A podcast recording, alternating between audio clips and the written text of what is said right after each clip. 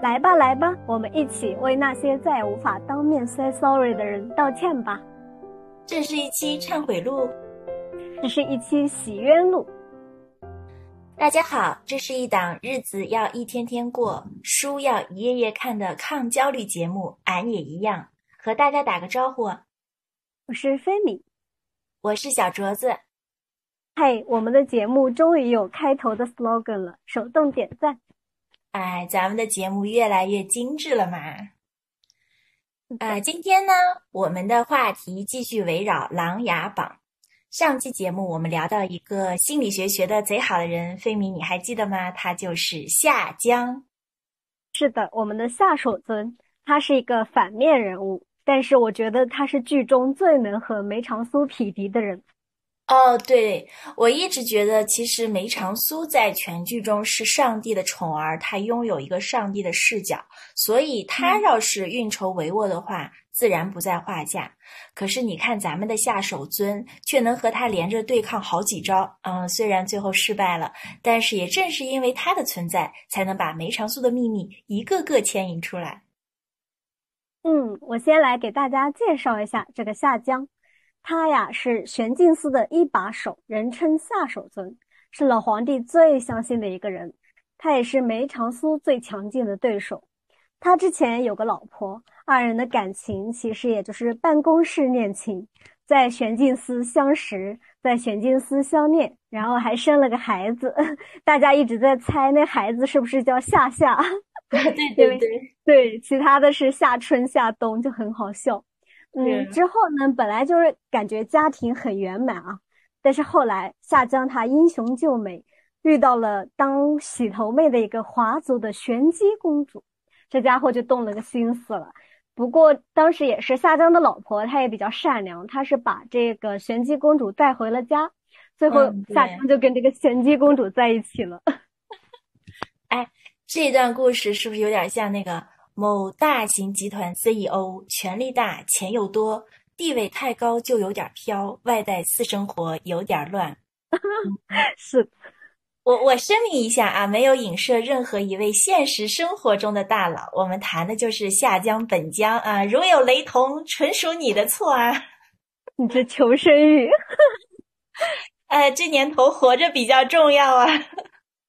嗯。按理说，这么一个在职场上处于核心地位的人，见惯了尔虞我诈，利益拿捏十分到位，绝对不会干那些不划算的买卖，尤其是事关生死的大事儿。可是咱们的夏守尊在最终时候却干了一件特别不划算的事儿，最终他死了。哎，我觉得你这个提法还挺有意思的。你怎么觉得他最终是干了一件不划算的事儿呢？嗯，你听我给你分析一下啊。夏江正式登场的时候，其实已经是三十多集了。那个时候的格局是这样的：梅长苏其实已经为定王奠定了部分的天下，靖王的身边呢也有了几个比较可靠的尚书，比如说沈追呀，还有那个耿直的蔡权。那靖王的两大对手呢，太子党他也彻底的歇菜了。对，谢玉已经被干掉了。嗯，誉王那边呢，其实是除了大理寺之外，什么都没了。至于那个谋士啊，就是那个美女秦般若，她不是有一个信息收集所叫洪秀昭吗？也名存实亡了。你觉得在这么个局势下，你要是作为一个从不参与党争的玄镜司一把手下江，你还会帮着誉王去攻击靖王吗？肯定不会啊。一则是因为夏江他从不参与党争，二则是因为也没啥胜算啊。再则就是晋王他是个皇子，夏江只是个臣子。我觉得皇帝再怎么宠爱他，那夏守尊他也会想想就明白，不会随意去找皇子的麻烦，不然他就是给自己找麻烦，找麻烦完全不划算。对呀。嗯，所以我觉得基于你说的这两点，我们就总结一下：夏江不是跟梅长苏总共有过两次比较明显的交手吗？那第一次其实他俩交手，我是还能理解的，因为他们交手的原因是晋王和齐王两个人是一脉相承的嘛。那夏江生怕晋王当上新皇帝之后，就会为齐王翻案。最终发现啊，原来夏江你就是当年赤焰冤案的罪魁祸首，从而让他生不如死。所以呢，出于这个角度，他要必须干掉靖王和梅长苏，我特别理解，因为这不是找麻烦，是满满的求生欲。但是第二次交锋，我就有点搞不清楚了。你看，第一次交锋之后，老皇帝不是把夏江关进大牢了吗？后来他找了个机会越狱了。那越狱之后你就逃啊？他不，他不逃走，反而继续回头挑起事端，非要让老皇帝怀疑梅长苏就是当年的赤焰冤案中的幸存之人林殊。然后他的目的就是我非要把梅长苏弄死不可。最终的结局肯定不好，那夏江不是当场被擒，结局是死路一条嘛？对对，他自己其实也跟别人说，他说我大可逃走，但是我还是要回来面见皇帝，并且成功让老皇帝起疑心。你记得吗？就那段镜头还挺有意思的。皇帝听了之后确实就很怀疑，因为我们咱们皇帝这个糟老头子本来就疑心很重，然后就让手下的官员们开始各种翻阅古籍。去找寻那个火寒之毒的相关的记载，铁了心让要让大家相信他的一个论断，也就是梅长苏是当年的宁叔。虽然听起来挺离奇的，但是夏江就是觉得我一定要把这么个事儿给推进下去。对呀，那你不觉得这事儿就挺让人纳闷的吗？我你看梅长苏是不是幸存之人？和你下江有什么关系？因为你都越狱可以逃了嘛，对吧？就即便证实你是他，就是当年赤焰冤案的亲历者，证明你是罪魁祸首，你已经越狱了。凭借你在玄镜司掌权那么多年，那在江湖上隐匿起来，不是可以继续活下去吗？而且你刚刚也说了，他的口头禅就是“人死了就什么都没了”，那干嘛要去送死呢？毕竟他自己也是知道，你看梅长苏的辩论实力，他是领教过的，口头上肯定占不到太大便宜。而那个时候呢，靖王的实力也早就不可同日而语了，他当上了太子，老皇帝差不多呢也就被架空了，所以论实力也拿不到太大好处。你说他第二次挑事儿，不就是送死啊？对呀，你这分析我觉得很有道理。那他干嘛要咬住梅长苏不放呢？哎，我觉得飞米这个问题特别赞，一不小心就带出了我们今天的主题，就是对方没踩你的尾巴，你却把对方列上黑名单。像我们在《琅琊榜》里，夏江至少还有一个可以跟梅长苏当面对质的机会，对吧？大家把话说清楚。可是生活中，我们很多时候就是一厢情愿的讨厌对方，对方连辩解的机会都没有，就默默的被我们讨厌了很多年。你说人家亏不亏？来吧，来吧，我们一起为那些再也无法当面 say sorry 的人道歉吧。这是一期忏悔录吗？哦，这是一期洗冤录。嗨，既然是《琅琊榜》系列，我们就先拿夏江开刀。王永泉老师，对不起了，夏江是王永泉老师扮演的，而且啊，他还是《琅琊榜》的执行导演，你知道吗？哦，你这么一说，我就理解了。就为什么就是每次那个梅长苏战队的人每次呃揍他的时候，都会有弹幕说：“哎呀，苏苏又开始殴打导演了。”我起先是以为是指这个夏江这个人老谋深算，也具有上帝视角的意思呢。哈，对对对，就是这里面呃《琅琊榜》的剧组导演很有意思，他们好像戏瘾很大一样。还有里面你记得那个桐路啊、倪刚啊，他们都是导演组的，所以很多弹幕就特别搞笑。呃，然后要说一下是饰演夏守尊老的王老师啊，他那个演技特别好。你不知道你知不知道，他还演过《欢乐颂》里面曲筱绡的爸爸，还有那部《鬼吹灯之精绝古城》里面的安利满大叔。哦，安利满大叔，哎，我记得他当时的口头禅是“朋友嘛，朋友”。哎，你学的还挺像。嗯，呃得益于王老师精湛的演技，所以让夏江才成为我们这期节目可以挖掘的对象。是的，让我们回归主题，来分析一下夏江他第二次挑事他是咋想的吧。嗯，我觉得其实他就是想要最后的时候再奋力一搏。他其实非常的自信，觉得他自己啊特别了解老皇帝，而且你看十三年前那一桩冤案，就是他确实成功搞定了嘛，所以他是了解皇帝有多么的多疑，哪怕就是种下这样一颗怀疑的种子，他就觉得自己会有这样一个胜算。所以从这一点来看，我觉得他和秦般若还是有一点像。不管眼下的形势有多么的糟糕，他还是要支撑拼命到最后。不过我这点和你好像想法不太一样。我大概听你分析，就是下降的这个第二次咬住梅长苏，其实就是一种靠着坚持或者是所谓的执念。你觉得跟秦般若很像？我我是挺承认秦般若其实他的坚持就是靠撑下去的。但是我个人觉得夏江的坚持好像是为了夺回第一，嗯，因为就我看《琅琊榜》中夏江和梅长苏的交手，他好像第二次咬住梅长苏是因为梅长苏让他觉得他竟然不是最聪明的那个人。嗯，你具体是指怎么理解一下呢？嗯，就是在三十七集的时候，梅长苏被夏江带进了玄镜司。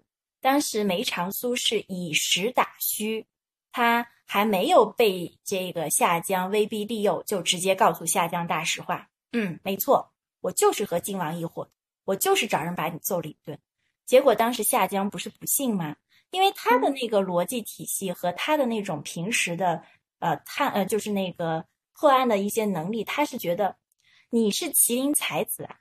你明知道我布了阵，就等着抓靖王的痛脚，你怎么可能还会帮他一起跳进火坑呢？这是不是傻呢？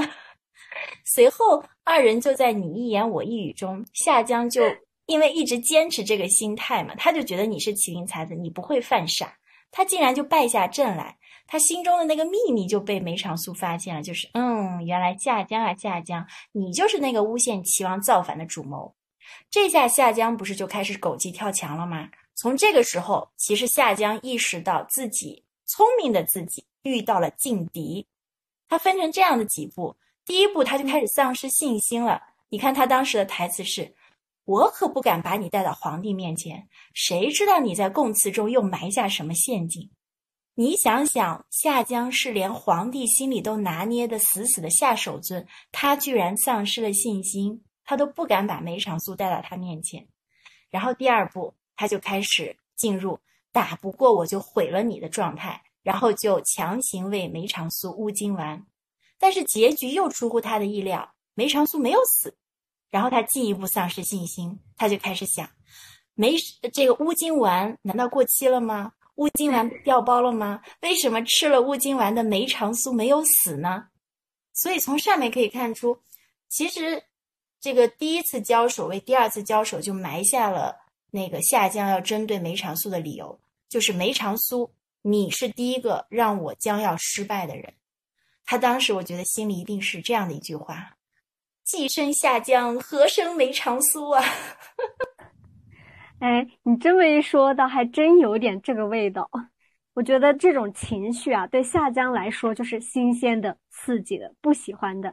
想想看。玄镜司第一把交椅，对上他说啥皇帝听啥，对下若干孩儿都是他培养出来的，对他言听计从。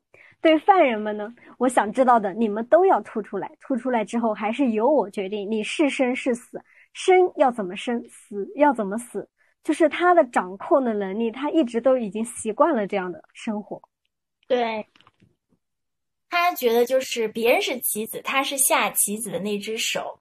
所以在这样的环境里，环境塑造了人，人更加适应了环境，这样交互影响，就把夏江训练成我的地盘，听我的。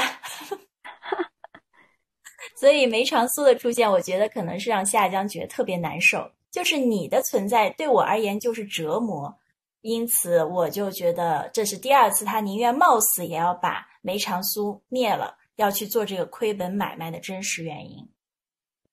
没错，他这样一个人，其实吧，应该是不会甘心说逃狱之后就归隐江湖。嗯，他习惯了这样有权势的生活，享受这种掌控他人的感觉。对对对，所以这就是为什么人家没有踩你的尾巴都能上你黑名单的原因，就是他的存在让我们熟悉的掌控感失调了。嗯，我们拆解了一番下手尊，现在我们的这个道歉大会正式开始。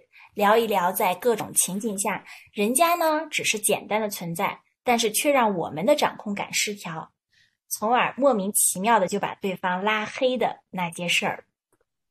哎，我还挺好奇，你在什么场景下会把人拉黑呢？因为我觉得你平时还是很 peace 的，就是会很看得开。呃，谁都年轻过，也都犯过错。今天我就大放送一个啊，听友们啊，我今天要正式向几个人道歉。我们呢，先说第一个场景啊，标题叫做“你凭什么不一样”，我就讲个小时候的故事啊。那个时候老师是不是经常会说一句话：“做学生就要有做学生的样子。”啊，当对当 时没人会问。啊，学生啥样啊？啊，没人会问这句话，对吧？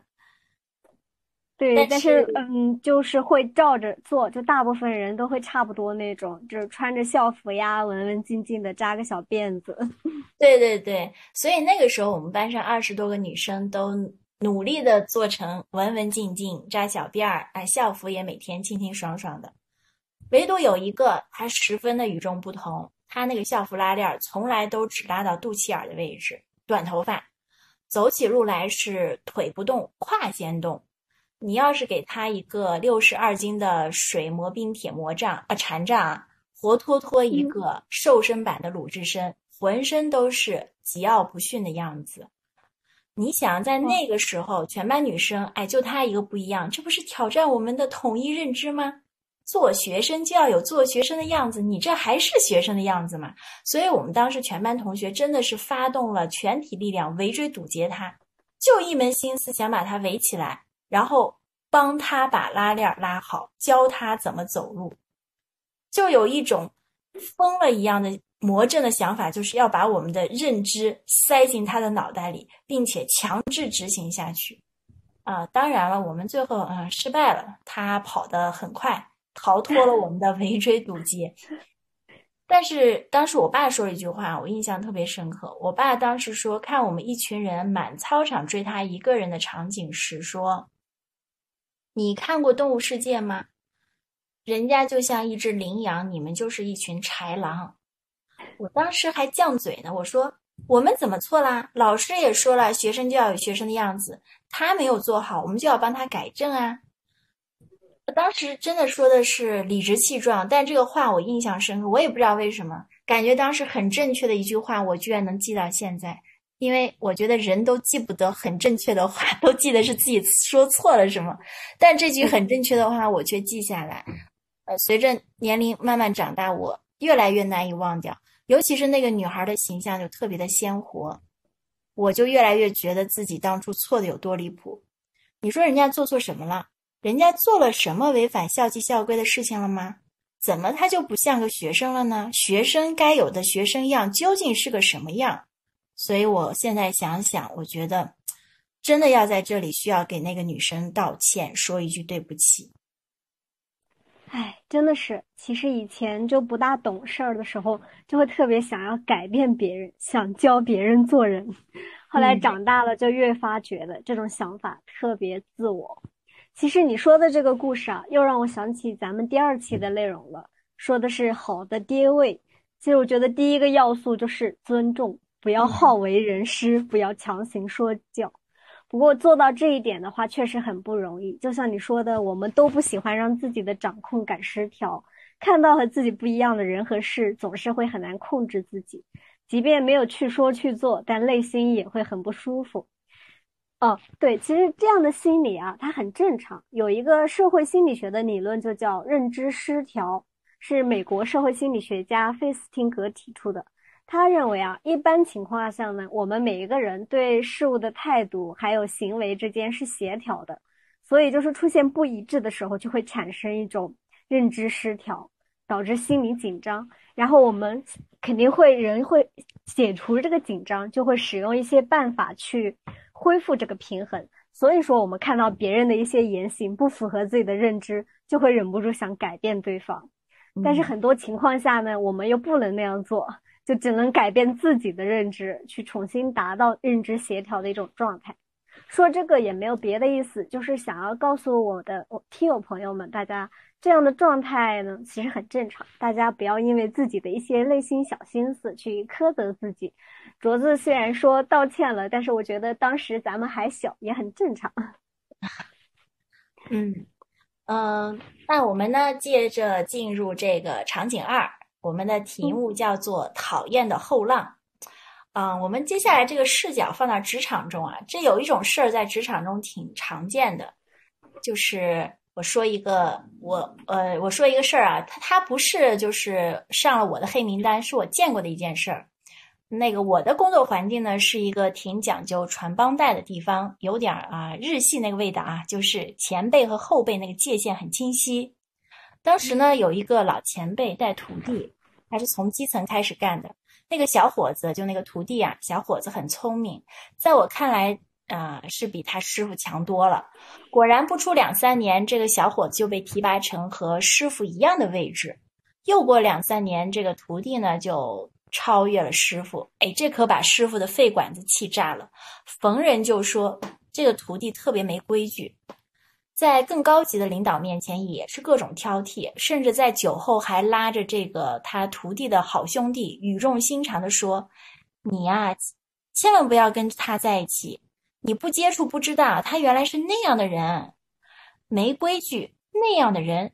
你看看这个老师傅的用词，多会挑事儿。”这就给了很多那个听这些话的人无限的脑补空间，可是真实的事儿他一样也不提。后来想想，我知道了，其实老师傅要的就是这样的效果，就是你上了我的黑名单，我就要团结一切可以团结的力量孤立你。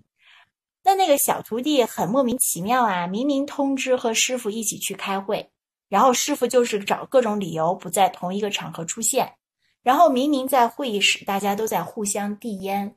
但是师傅就单单不接他的，我的天啊，这种情况也太无语了！就一个优秀的人，他的存在就无意之间把别人给得罪了。嗯，不过这位师傅，我觉得他的气量太小了，我好讨厌这样的人，见不得别人好。嗯，说到嫉妒的话，我又要 Q 一下罗罗素先生了。他在《幸福之路》里面说过这样一句话。一个明智的人不会因为别人有的东西就停止享用自己的快乐。针对老师傅这种人，我真的想说：难道你没有别的快乐吗？死盯着别人干嘛呢？嗯，对，职场中的前辈啊，这句话是我们后浪的心声。一个明智的人是不会因为别人有别的东西就停止享用自己的快乐的。我们要跟前辈们说这句话啊。再来呢，我们就进入了场景三。呃，这个部分肯定很多人都要道歉啦，名字叫做“你竟然不爱我，你凭什么喜欢他？”哈哈，这个部分我来说一说。为了我们的播客，自我牺牲一下，但不是说别人上了我的黑名单啊，其实也是，是我先上了别人的黑名单，然后别人也上了我的黑名单。嗯，中学的时候。我因为一个男生上了一个妹子的黑名单，我应该具体说一下。当时这个男生是我的初恋小男友，他和我在同一个班，平时会一起上学放学这样。然后另外一个班的妹子也喜欢这个男生，算是暗恋的那种。但她有自己的姐妹团嘛，很喜欢那种互相分享，到最后全校就很多人都知道。之后，她知道我和这个男孩子在一起，然后就对我们俩产生了极大的恨意，各种在背后编造一些东西去诋毁，你知道。然后当时我们学校附近有一个几乎荒废的院子，大家有时候就会去那边，中午啊吃完饭啊去玩一下，或者是放学之后，我就在那边的墙上看到了一些对我们的辱骂之词，我就很无语。我明明跟他素不相识，搞得像深仇大恨一样。后来做课间操，还有放学的路上，我都要刻意避开这个人和他的姐妹团，真的很吓人，就有一种被校园暴力的感觉，只不过是心理层面的。所以就因为他这样带我，他也就上了我的黑名单。虽然我们俩从来没有见面讲过话，但是就是很讨厌彼此。如果这位姑娘听到了这位播客，希望她能对我道歉。不过这个可能性可能不大哈。嗯，哎，我也一样，还在萌芽期呢。哦，你说，哎，我觉得他，他应该还需要和那个男生道歉吧？你想想，他可以自由的喜欢一个人，怎么那个男生就不能自由的喜欢你呢？这个逻辑好像不通吧？是的，所以呢，其实说完这个，我又想起了咱们那个景睿的那的那一段话。你在第一期不是说过吗？其实他后面还有一段，我觉得特别适合暗恋的人去研读一下。他说的是：“我之所以这么待你，是因为我愿意。若能以此换回同样的诚心，固然可喜；若是没有，我也没有什么可后悔的。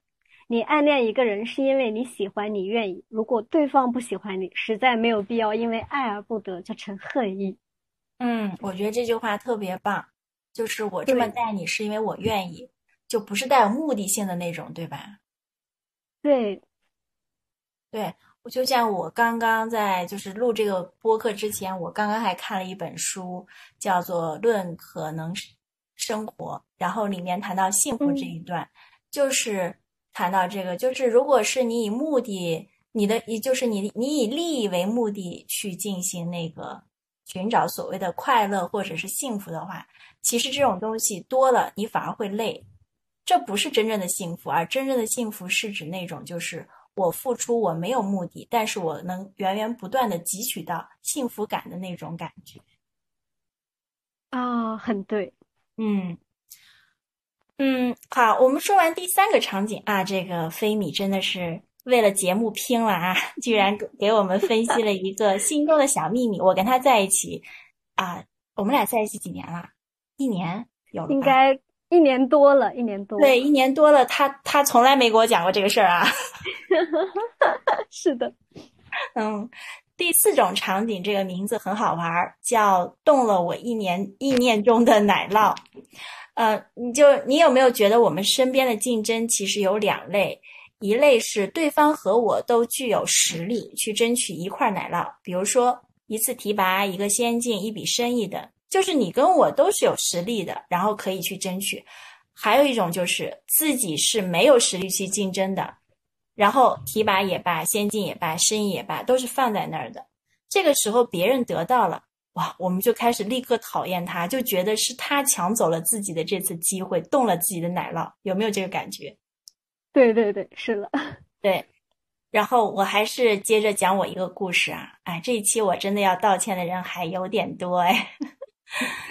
就我工作的环境里，曾经有这么一位女孩，她呢就是跟女生说话都比较正常，但是一旦跟男生说话就有点发嗲。呃，男领导也是比较喜欢这种的。怎么说呢？就是并不是想说男领导跟他发生些什么，而是这种方式让男领导感受到一种就是职位给他们带来的一种隐形福利，就是大家都听我的，大家都依附于我。然后女士，呃，女女下属跟我说话也是，呃，乌侬软语，夸张一点说就是这种说话的方式，让男领导有种君临臣下的那种傲视感。然后我呢，跟这个女生是刚好相反的，我对领导没有什么性别概念，我觉得男领导也罢，女领导也罢。就这个工作，就大家都是职场人，因为我们的工作又不是什么要扛麻袋呀、下冷水，所以我觉得大家都是中性的。所以我跟大家沟通和交流的方式、态度、语气、语调都一样。在我看来，这两种不同的职场的生态，我当时是觉得我特别对，那个女生特别的不对。但我现在回过头来想想，其实这只是两种不同的职场生态，是无可厚非的。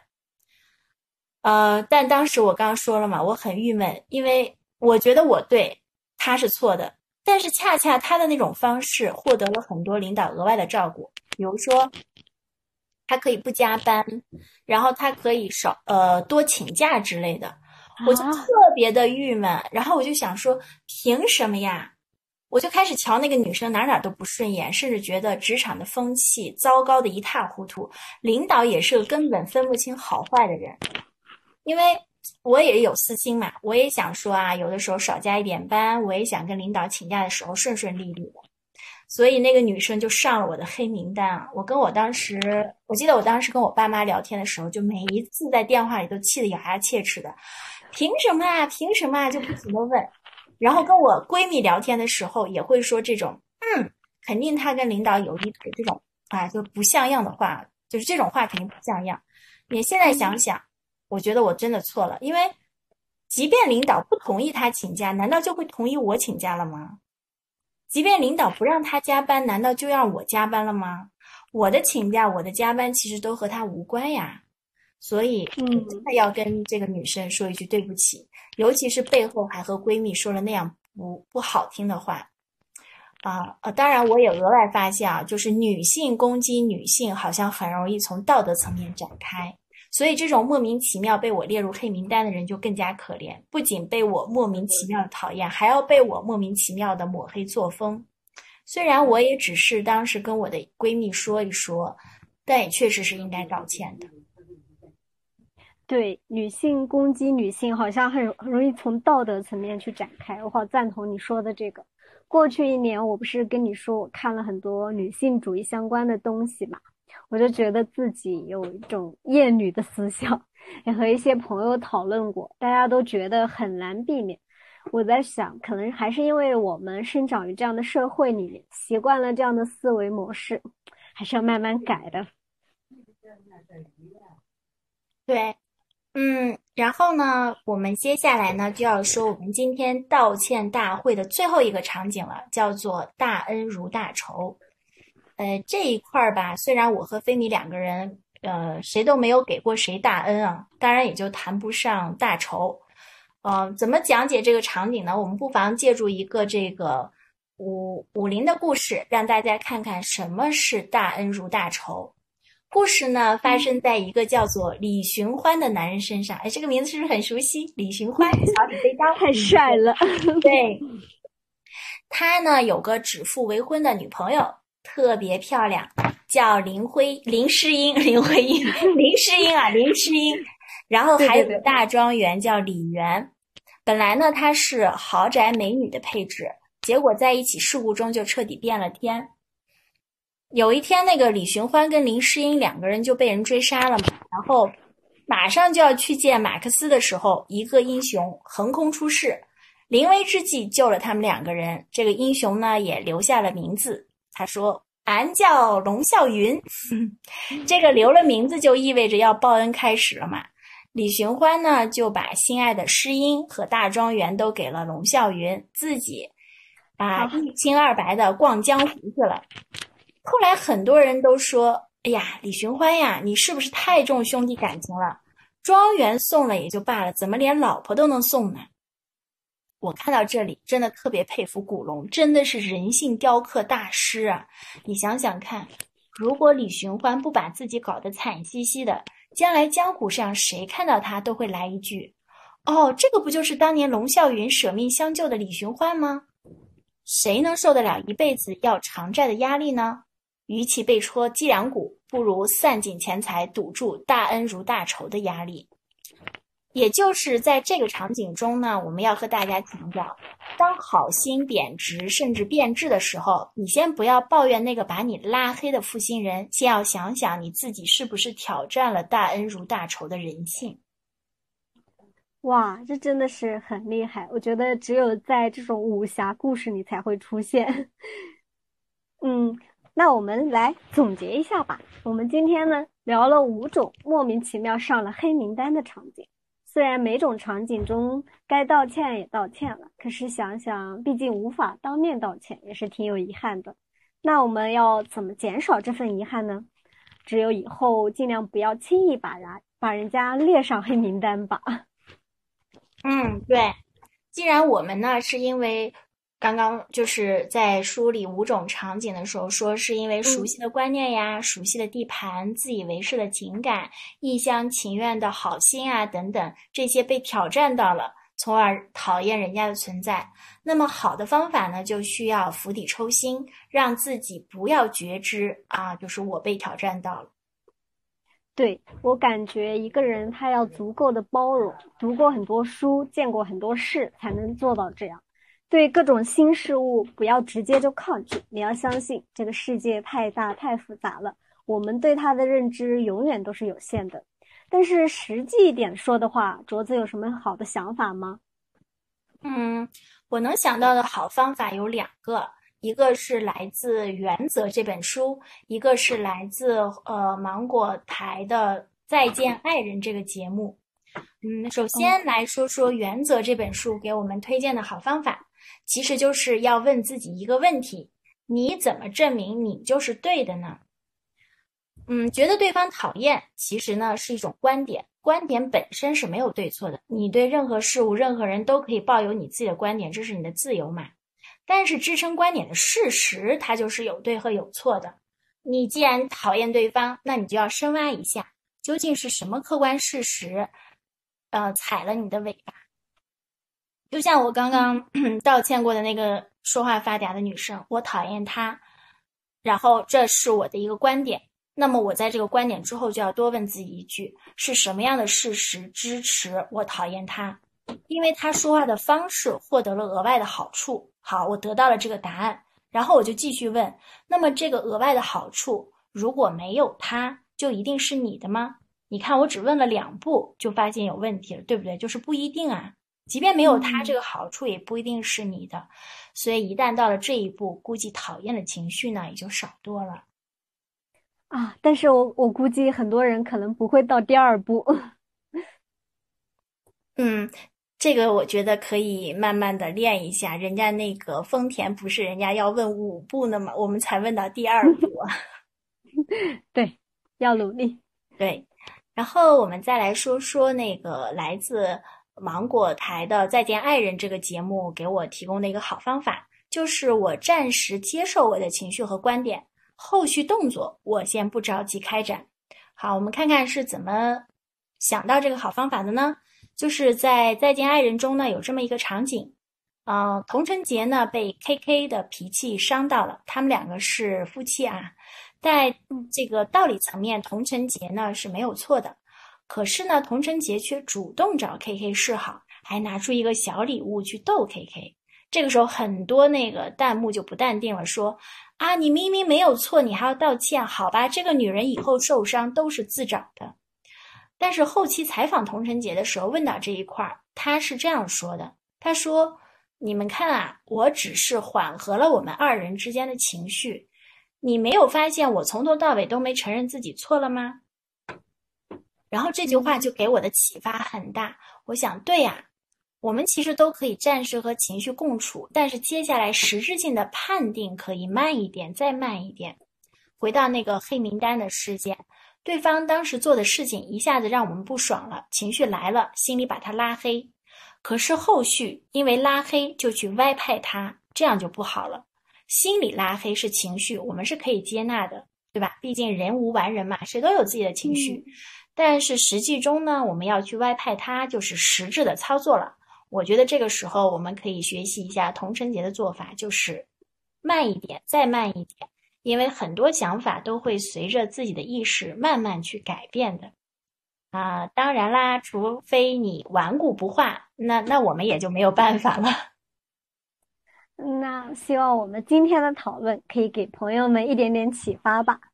新年越来越近了，我们之所以敢在这么一个时刻做这么一个节目，就是觉得年前适合总结，适合给自己的心灵洗个澡呀。嗯，只有诚挚的面对过去的是与非，才能在新年更好的面对阳光，腾空自己莫名其妙的黑名单，才有地方记录新一年的美好。啊，你这句话说的好好。好啦，让我们对过去说声抱歉，因为我们还不够成长。嗯，让我们对过去说声谢谢，因为我们正在成长。今天的节目就到这里啦，提前祝大家新年快乐。嗯，二零二二我们会更好，俺也一样给您提前拜年啦。拜拜，拜拜。